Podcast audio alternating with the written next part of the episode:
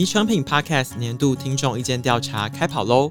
谢谢大家过去一年的收听与支持，新的一年我们也会继续努力。你有特别想听的书籍、想关心的主题、想邀请的来宾吗？现在点击节目资讯栏问卷连接，分享你宝贵的建议，就有机会获得成品礼券三百元。立刻填写问卷，许下你的新年收听愿望吧。人从不红到红要很久，从红到非常红只要一下。用刘润的话来讲，就是数学的斜率了哈。那个斜率只要拉起来，它的边际效益会马上跑出来。它有个指数化成长这样子。对，但大部分的人或大部分的公司在前期就会被消灭掉。他想要在一开始就有一个一炮而红的感觉，难，现在很难。嗯，一炮而红，如果用刘润的话来讲，其实就是运气啊。你看那些成功的，你问他说：“哎，某某某，你为什么事情做的这么成功？”真正很成功的人都说：“我运气好。”其实那都是幸存者偏误嘛，它里面也讲，是幸存者偏误。你说他运气好吗？不是，他一前面做对很多事，然后最后说运气好。反而你去问那个一半成功的人，问他说你怎么成功，他就跟你七七八八讲一大堆我成功的要领要诀。所以那才会靠一句我们台湾人年长者讲的说，那个越是厉害的人，那个稻穗都越谦卑。所以看完这本书，其实我不觉得只是一个商业，或者是我们投资要有胜算，其实人生的概念也是一样。欢迎收听《迷成品 Podcast》，今天读什么单元？在每一集节目里，我们精选一本书，邀请来宾深度分享，也聊聊这本书带给我们的阅读趣味、启发与思索。大家好，我是子瑜，今天是开工第一天哦，想推荐大家一本实用的人生工具书，它将工作中复杂难题层层拆解，深入浅出，帮助我们提高人生的胜率。那就是刘润导师的新书《胜算》。与我们一起聊这本书的呢，是极限赛局的作者。企业讲师谢文宪老师，宪哥你好，子瑜好，各位亲爱的听众朋友们，大家好，我是谢文宪。继极限赛局之后，哎，宪哥又来到我们的频道了。首先，我们在认识胜算之前，想先请宪哥帮我们简介一下作者刘润和他过去的书《底层逻辑》哦。因为常逛书店的听众啊，一定对这本畅销书《底层逻辑》非常有印象啊。其实市面上讲述成功和工作的书籍是非常多的，想先请问一下宪哥。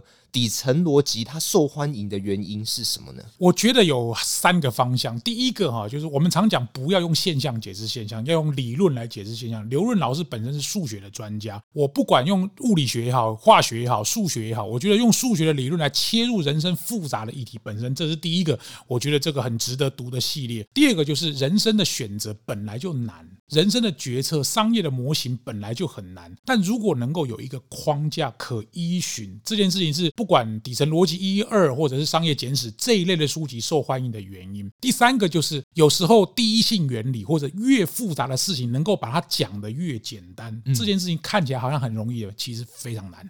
超难的，真的。我人生活到五十五岁，我也觉得人生好难。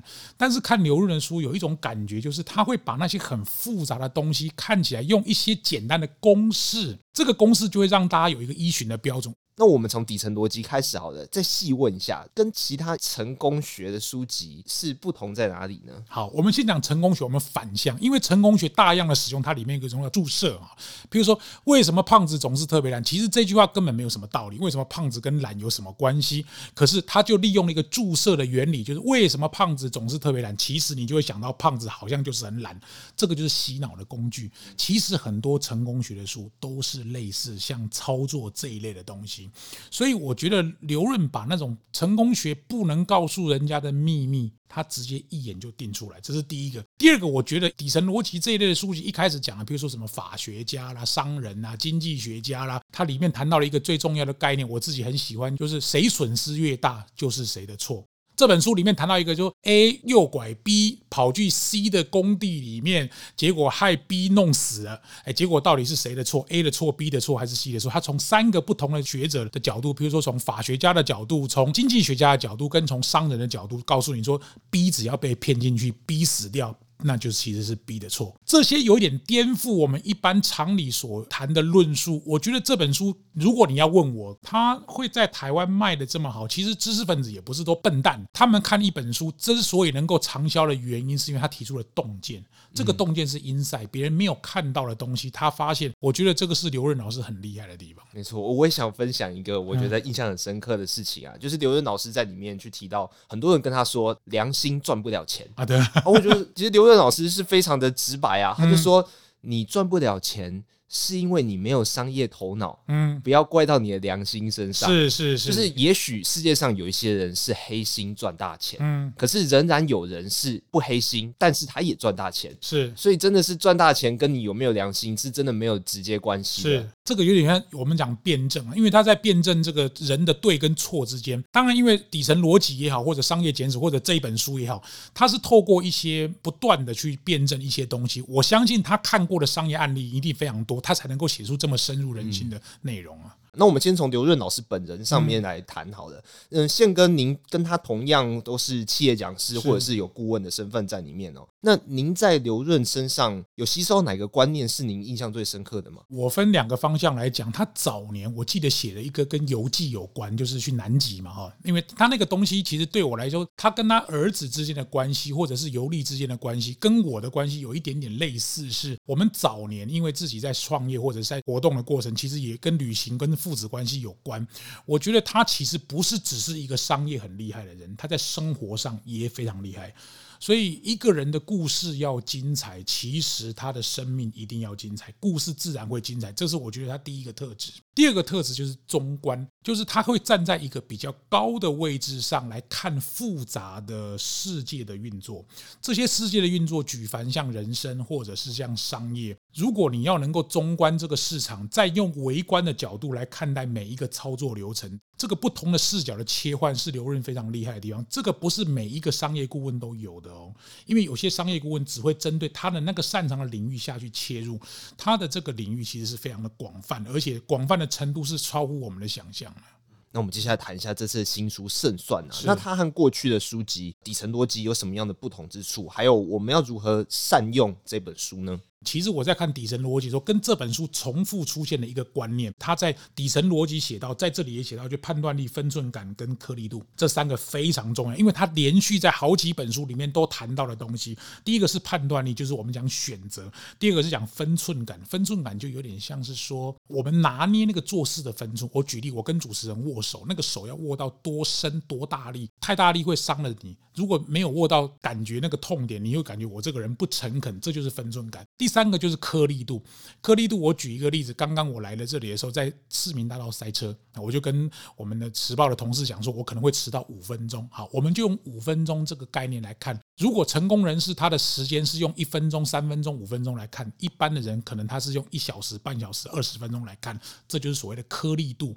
他在底层逻辑谈到这个，在这里也谈到了这个。我相信这个篇章就值得各位翻下去继续看。他谈到了像比如说杠杆的概念，或者是专业的概念，如何利用人生的不同思维，一维、两维、三维、四维、五维的思维。其实会把你的人生很复杂的东西，用五个不同的构面直接切入。像这刚刚我讲的几个篇章，都是很值得各位阅读的。没错，我现在想举其中一段内容啊。刘润他指出，没有方向的努力就像无头苍蝇，嗯，没有目标的勤奋会四处碰壁啊。其实好奇宪哥对这个的看法，就什么样会被称为没有方向的努力呢？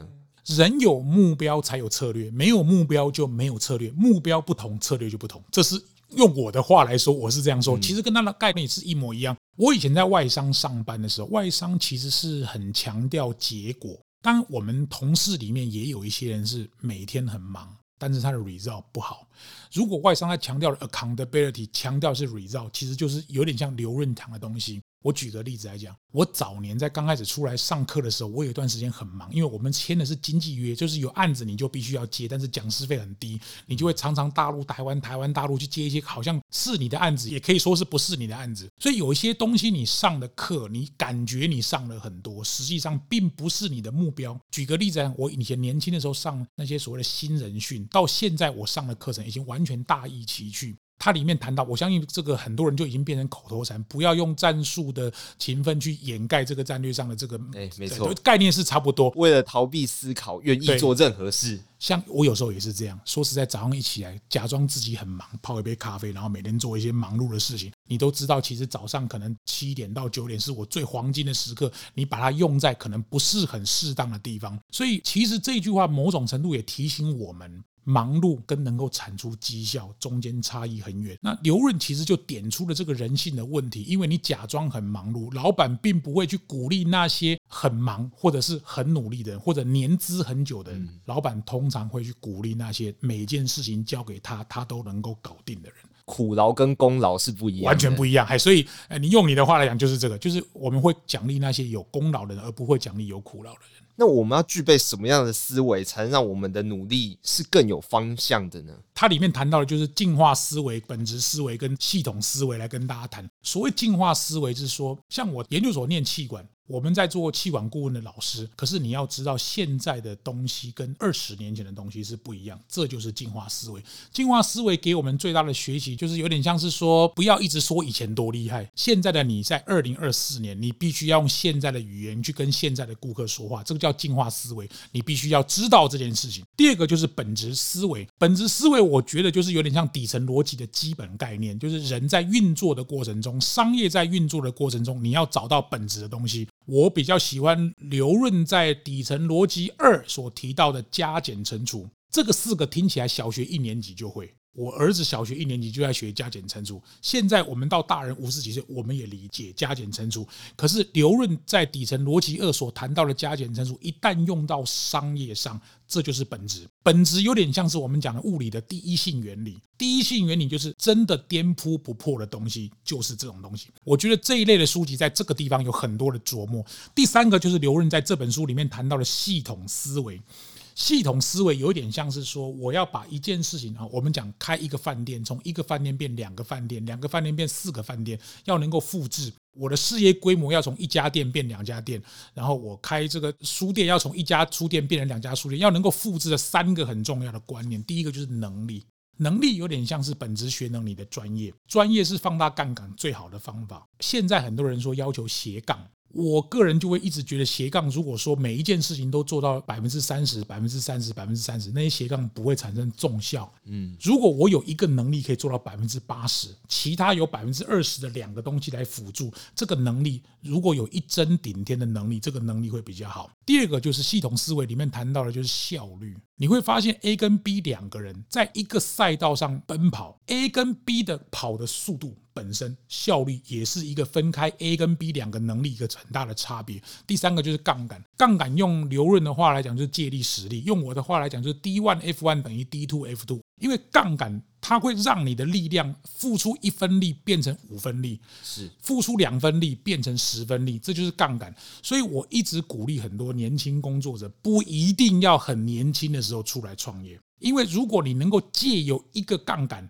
发挥那个能力，然后想办法在这里面把你的能力跟效率追求到极致的时候，这个时候年轻人才利用这个杠杆所得到的东西去做下一步。这个一步可能会让你的余裕变得比较多。这是我个人对他讲到的胜算的东西跟大家分享的内容。哦，没错，我听到杠杆，我也听过其他的商务财经 podcast 去提过，就说其实自媒体。YouTuber 或者是网络写文章，它其实也可以算是一种杠杆。比方说，我今天是一个理发师，然后我拍一个 YouTube 频道，然后讲一些理发师一些美美嘎嘎，比方说设计发型啊，或者说哎十大奥克之类的。那有娱乐性的同时，我增加了我的 YouTube 频道的观众，但是他们终究真的喜欢我的，会回来我的发廊消费。对，这个就是他利用他的网络当做一个杠杆。但是现在怕的是说哈，被复制的能力很多，因为我看你这样子拍。我也这样子拍，它的红利会越来越少，所以你们发现现在靠网络或者是拍 YouTube 比较红的人，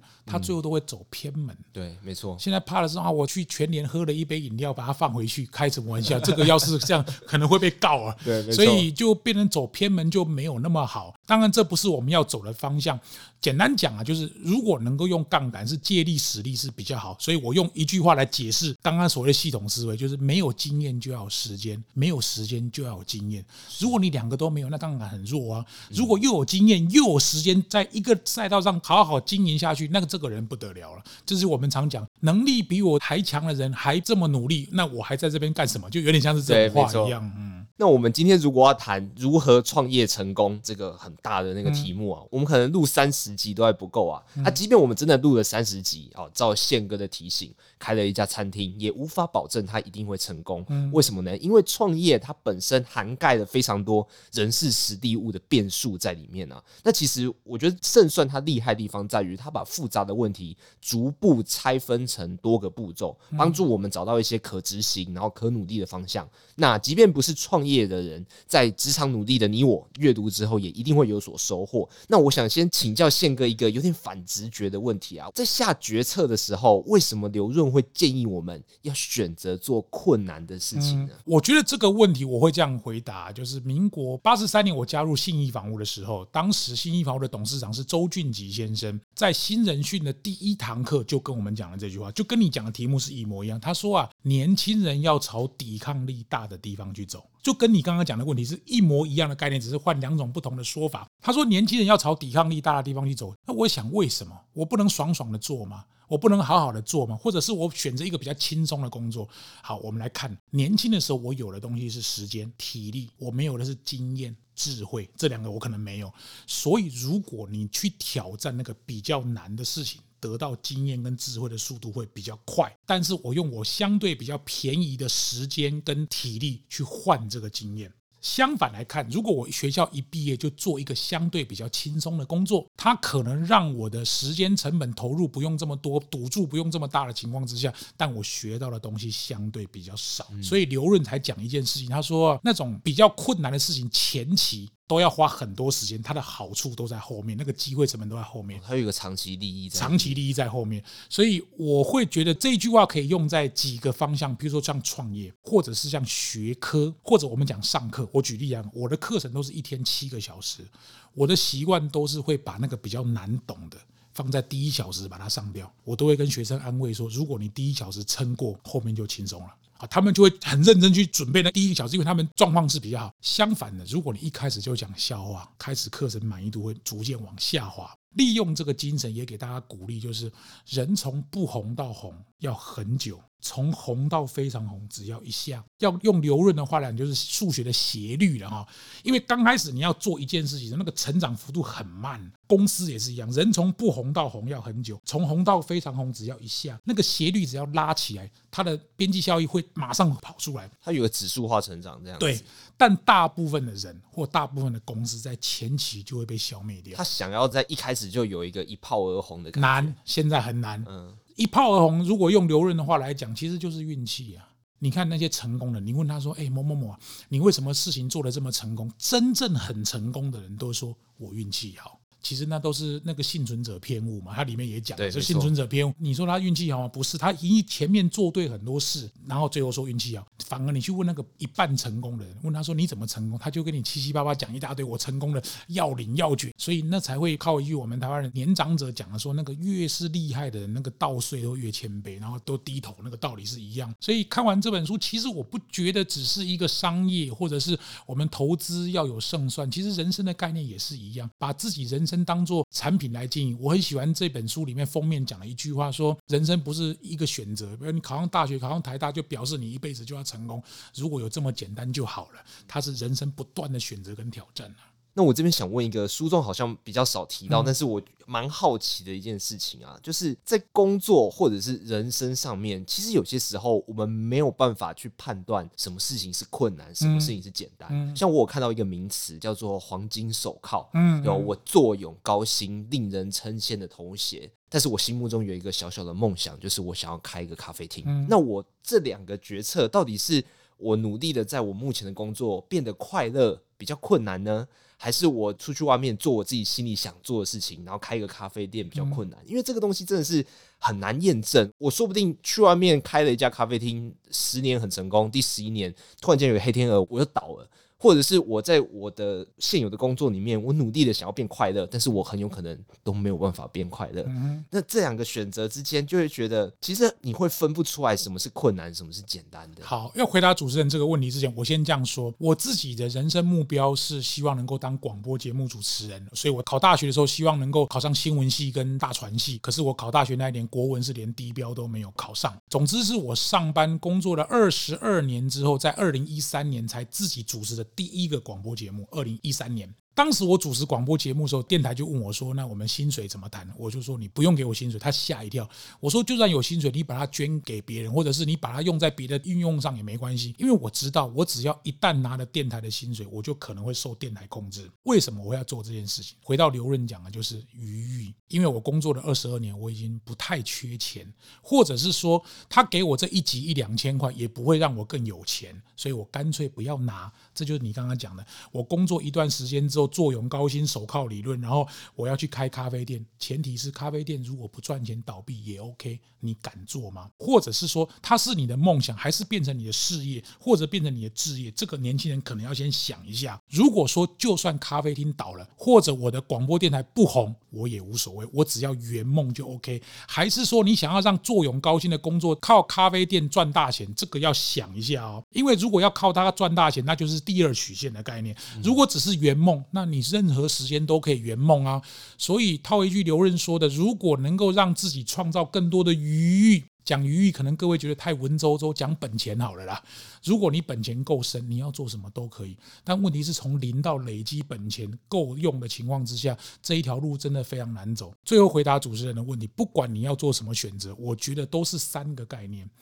第一个就是不会选，第二个是不断选，第三个是不坚持选。”如果你想清楚之后，只要不是这三个东西，我觉得就 OK。第一个不会选，不会选有点像是你的 criteria，就是我要选职业、选老婆、选房子买在哪里、选买台车，我要去开咖啡厅，到底好不好？不会选，你有一个标准，标准是什么？这个就是科学化的东西。嗯。用刘润的话来讲，刘润只要选，他一定用几率来选。我都没有跟刘润讲过话，但是我看他这么多本书，我问他一个问题，他一定用几率来选，因为他都是用什么黑猫白猫 A 按钮 B 按钮红按钮跟蓝按钮，他一定用几率来选。不管你用什么来选，总是要有 criteria，这是不会选。第二是不断选，意思就是人没有这么多可以选择，除了你中午要吃什么，晚上要吃什么，去哪里玩以外，重大抉择就是那几个。不可能一直换工作，不可能一直换赛道，一直换工作，一直换赛道，滚石不生胎啊！第三个不坚持选，如果你真的喜欢开咖啡厅，隔几天你跟我说你要去当歌手，那这个就差异真的太大。所以人没有那么多有意义的事情可以追寻，一旦选择之后，可能要给自己一点时间，给时间一点时间来证明你的选择是对的。这件事情，我觉得大部分人在，尤其是变化这么快速的商业思维，很难耐得住性子。所以我相信你访问过这么多人，你一定很清楚，那些所谓成功人都是给自己折磨、困难、不顺利，然后还能够爬出来活着跟你上节目的人。我觉得这些人都有这种特质。我蛮好奇，宪哥看那么多企业或者是成功相关的书籍，有没有某些时候你看到这本书跟这本书他们的理论是冲突的，嗯，可是他们的带来的结果却都是成功的。那如果是遇到这个状况的时候，你会怎么去解读呢？好，我会这样子说，我通常在看一本书的时候，我不会去百分之百相信它。我不是那种哈，就是看完一本书，它出什么填充题、什么问答题，然后做很多什么心智图、做很多笔记，我不是这种人哎。因为我一直看书都是带着一种怀疑的态度，所以是以我当主体，书是一个媒介，我跟刘润对话。可是我今天也有可能跟第二座山的大卫布鲁克斯对话，我也可能跟某某作者对话。在对话的过程中，其实是不断反省自己，而且是让自己优化的过程。我一直觉得作者说的那有他的时空背景。然后我会把他们大部分写的理论或者里面论述的故事跟案例，可能会放在旁边。嗯，现在如果你跟我对谈，我能讲得出来，表示是我相信我福音的；我不相信的，我可能不会说出来。但这些东西终究会有一个真理跑出来，那个真理是不断的利用书籍跟自己对话，找到自己。所以为什么我一直鼓励我们的读者一定要要多看书，因为看书看多了，你就找到自己了。没有看书，你就漂浮在这个茫茫大海，别人说 A 你就 A，别人说 B 你就 B 啊。没错，我在看到底层逻辑跟胜算的时候，他们都有提到一种九九六文化。嗯，对的，就是这个应该是台湾比较少见。早上九点上班，晚上九点下班，一周持续六天，就哇，就我就觉得，哎、欸，成功只有这个路径吗？那如果我想要成功，可是。我如果没有九九六的话，哎、欸，其实我是有愧疚感的、欸，嗯、就说哦，有些时候会觉得我现在可以休息吗？那觉得哎、嗯欸，好像又觉得我我是不是应该多看一点书，多做一点点什么？会觉得就真的时空背景不一样，会产生那么一点点的怀疑啊。我会回答这个问题，我会这样说：其实努力是成功的必要条件之一，但是不是唯一方法了哈。嗯，现在的我可能会稍微打破，我不敢说这个一定不对或者对，我现在会比较希望追求一点松弛。感就是有时候放空也不错。我跟我儿子讲说，呃，人从哪里跌倒，从哪里爬起。他们现在这一代人就会说，人从哪里跌倒，从哪里躺好啊。他们就会觉得啊，这个不需要这么努力啊。当然了，没有需要努力。你觉得你的人生这样过很 OK，那你就这样过。直到我的老大发现他有 NBA 的特质，他非常喜欢 NBA。当他掉进 NBA 漩涡里面之后，你知道我看到什么吗？就是看到了逢高继鬼，日以继夜，天天追 NBA 的我儿子。可是在此之前，他也是一个耍废的年轻人啊。所以，如果他找到了自己，他就会进入那个你所谓讲的九九六的环境当中。我的弟弟，我看他也是这样耍耍，他来去。他是他发现他教数学，他有天赋。他现在学校刚毕业，就是在升大学的补习班教高一、高二、高三的升大学的数学啊。所以我两个儿子数学都这么好，一定是遗传我的。为什么我会喜欢刘润书？就是因为我对数学是很有敏感度。我两个儿子都很喜欢数学，所以话讲回来，我觉得有一个就是颠扑不破的道理，不管你。认为努力也好，认真也好，到底你相信哪个理论也好，有件事情是绝对不会破灭的，就是你只要找到自己喜欢做的事，而且你有热情，我相信人家不用逼你九九六，你自己就会九九六了。这就像是我看到那个马斯克在受访的时候，对呀，一定有一堆人问他你成功秘诀是什么，他就说起床的时候就开始写程式，然后写到睡觉，然后醒来之后再继续写，然后持续好几天，就这样。这就是什么？没有别的，焚高祭鬼，日以继夜，因为他喜欢嘛。所以现在难就是难在我们找不到自己喜欢的。因为刘润这一系列的书籍，它好的地方就是啊，不管你从各个层面来看，书里面的哪一个，因为它里面有六个篇章，你不用六个篇章都喜欢。有些思维你自己可能没有到那个体会，你找不到那个东西，你可以先从你喜欢的东西先下去看。因为书就是你跟作者的连接，一旦有连接，那个天线只要通，你就会开始往下挖深。我相信像陈敏做这个。Podcast 节目也是一个这样的概念，希望更多媒介。有些人不喜欢看文字，那就用听的道理也是很好的。我们也希望听众们听完觉得，哎，好像这本书跟你的频率很合，嗯、就买来看嘛。没错，对啊、没错，没错。那其实这本书谈的许多工作、决策、管理的观念啊，其实为的就是要增加我们成为人生胜利组的胜算、啊、嗯，那最后想请教一下宪哥人生的问题啊，你会如何去定义人生胜利组这件事情呢？当然，以前跟现在当然是不一样。以前就是赚很多钱，什么第一桶金、第二桶金，反正第 N 桶金，然后可以住豪宅、开名车啊，这都是以前的事情。人的第一座山就是征服嘛，第二座山就是臣服嘛。现在如果你要问我，我的答案就是以终为始啊，就是我会想，如果有一天我的告别式，他会有谁来，然后他们会怎么说我？会说我是赚很多钱的人吗？会说我是请他吃什么饭的人吗？还是带他去哪里玩的人吗？还是以前我在当主管的时候对他们什么好？我可以想象那件事情是，他们不会说我给他什么钱，然后给他什么能力，大概不会。人与人之间相处的就是那个温暖的一瞬间，好像比如说我今天来这里录音，我就感觉这个环境让我觉得很舒服。我明明很想睡觉很累，但是这个对谈的环境就让我感觉很不一样。说不定五年、十年之后，我在路上看到你。我就会觉得啊，那一天我们在一个这样的环境当中一起聊一本书，是多美好的经验。这个是我认为人生胜利组一个很重要的环节，以终为始。我们就可以先问问自己：如果人生有一天到了结束，你觉得告别式会有谁来参加？他们会说你什么？如果那些人，是你真正现在很重要的人，譬如说那个人是你的太太、你的小孩、你的爸妈、你的任何人，那你现在就应该对他好一点啊。如果他们会说你什么，可能会说你坏话，那你这件事情就不要犯那个问题啊。我认为现在我对人生胜利组的看法，已经比较像是这种无我的境界。那个境界来临的那一天，我就会发现，其实人在低潮的时候看见自己，高峰的时候看见别人。如果我们做的每一件工作都是能够好好的以奉献跟服务的思维来做，我相信那是人生终极的快乐。老师这段话，其实我觉得也跟刘润的胜算有异曲同工之妙啊，嗯、就是关于互助、关于奉献跟服务这件事情，钱它很重要，但是它绝对不是最重要的。是钱只是你做某件有意义的事情，它最后会来的。对对，它只是一个附带的东西，这样子。最后呢，我想要引用罗曼·罗兰的话作为今天的结尾。